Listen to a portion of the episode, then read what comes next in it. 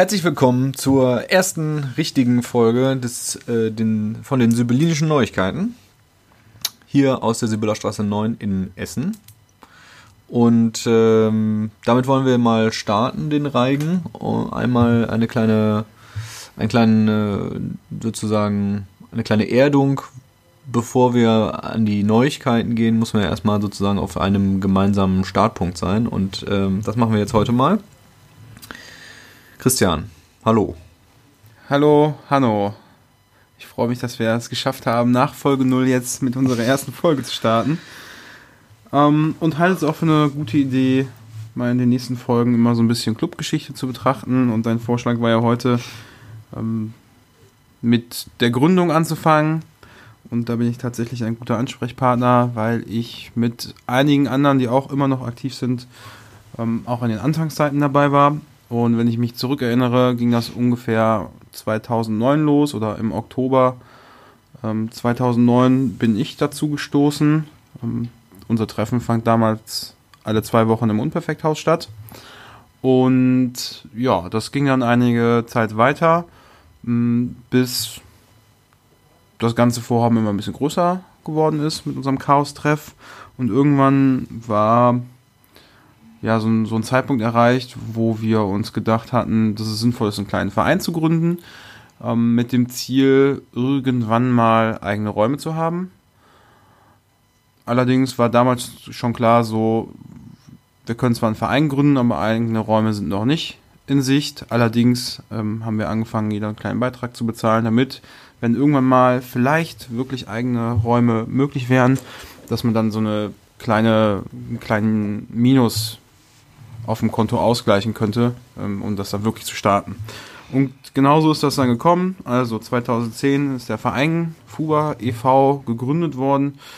Witzigerweise ist er am 1. April im Handelsregister ähm, angekündigt worden. Also unser Verein ist tatsächlich ein kleiner Aprilscherz.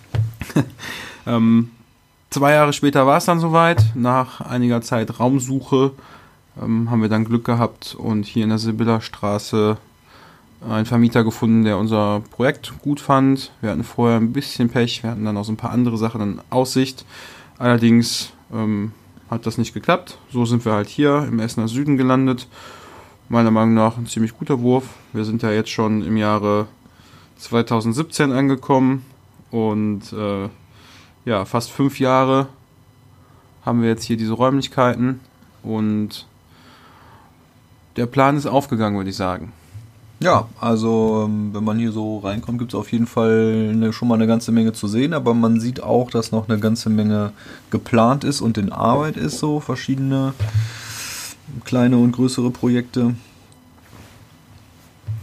Ja, das äh, ist doch schon mal ein ganz guter Abriss. Wie groß ist denn der, der Chaos Computer Club Essen? Was ist jetzt genau der Name? Also. Der Vereinsname, der im Handelsregister eingetragen ist, ist FUBA e.V. Dann die lokale Gruppe des Chaos Computer Clubs wäre dann so Chaos Computer Club Essen beziehungsweise Chaos Pod, je nachdem, was man jetzt sagt. Aber im Prinzip ist mit allen drei Namen das gleiche gemeint. Und das ist der, der ERFA des Chaos Computer Clubs Deutschland sozusagen, also der Erfahrungsaustauschkreis nennt sich dann hier so. Ja. Okay, und wie viele äh, Mitglieder hat der CCC Essen? Entweder haben wir gerade 69 oder 70, da müssen wir nochmal uns mit dem Schatzmeister unterhalten. Allerdings äh, circa 70 Leute sind wir jetzt hier. Das ist eine ordentliche Zahl, wie ich finde. Das hat sich so in den letzten Jahren auch nochmal so entwickelt oder ist das schon seit Jahren so? Der Mitgliederzuwachs ist jetzt in den letzten Jahren, also tatsächlich unser jüngster äh, Club Vergangenheit ein bisschen stärker gestiegen, denn ähm, wir haben am Anfang uns natürlich nur einen sehr kleinen Raum leisten können. Das ging dann gerade alles so mit dem Geld sich aus. Allerdings ist in dem Gebäude, wo wir jetzt hier sitzen, ähm, in der ersten Etage mal ein Büro frei geworden. Das konnten wir uns dann anmieten. Und seitdem wir mehr Platz haben, ist auch so die Mitgliederzahl deutlicher gestiegen, als das in den Jahren davor gewesen ist. Also es ging immer bergauf, allerdings ist die Steigung dieser Kurve jetzt in den letzten Jahren oder in den letzten Monaten dann de deutlich nach oben gegangen. Na, das äh, sind doch gute Aussichten dann auch für die Zukunft. Und äh, du hast jetzt gerade schon gesagt, wir sind jetzt hier im ersten Stock. Unten im Keller gibt es noch äh, Räumlichkeiten. Da ist eine Werkstatt noch eingerichtet mit verschiedenen Gerätschaften und so. Da kommen wir vielleicht in einer kommenden Folge nochmal drauf ähm, zu sprechen. Was ist denn so die, das Haupt, die Hauptaktivität oder was sind die Hauptaktivitäten hier im Club? Also die, wenn die Mitglieder hier sind, was passiert da so? Das ist eine schwierige Frage, Hanno. Ähm, das, glaube ich, hängt davon ab, wen man fragt. Jetzt fragst du natürlich mich.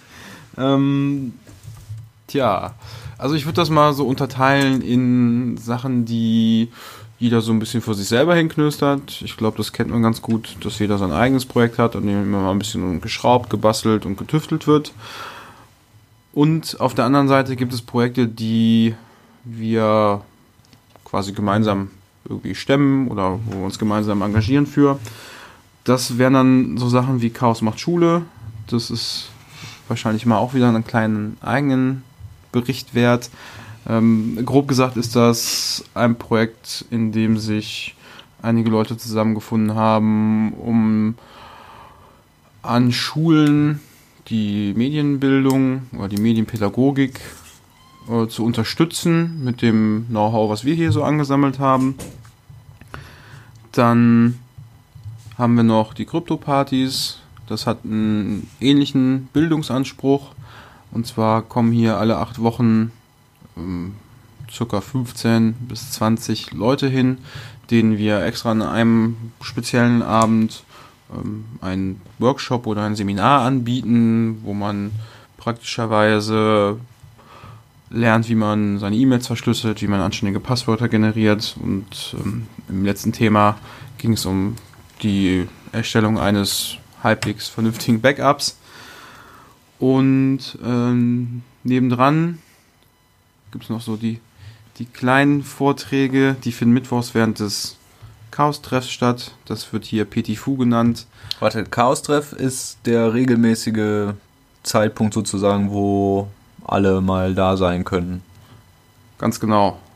Also Chaos-Treff ist hier so der öffentliche Treff, wobei an jeden anderen Tagen eigentlich hier auch jemand ist, ähm, wo man hier auch hinkommen kann.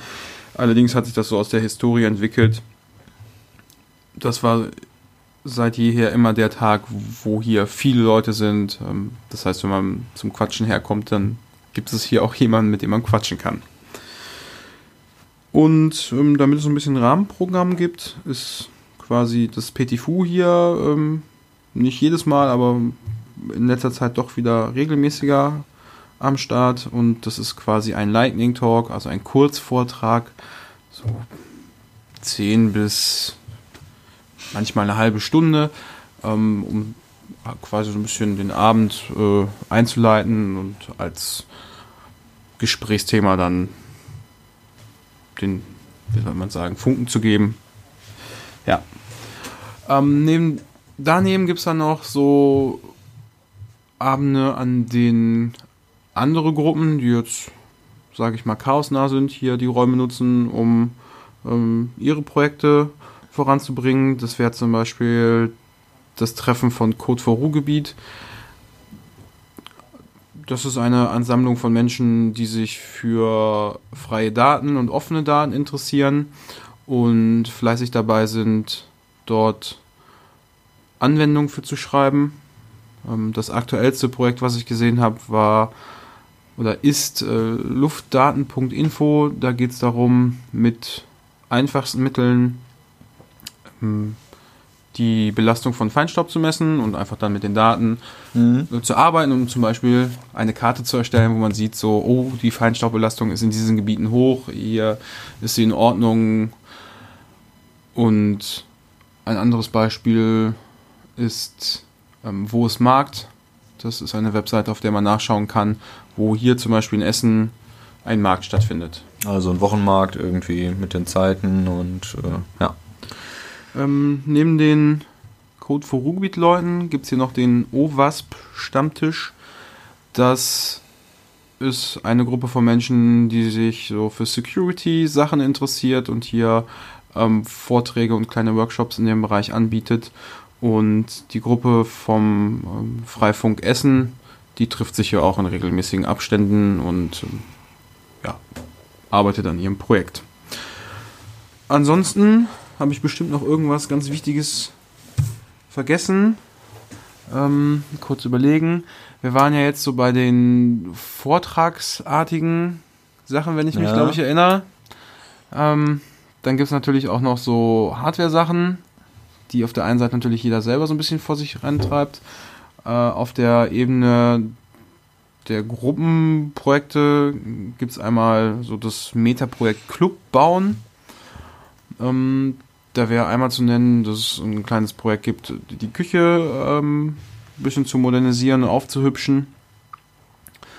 Dann in der Lounge gibt es schon die ersten Prototypen einer neuen Deckenbeleuchtung.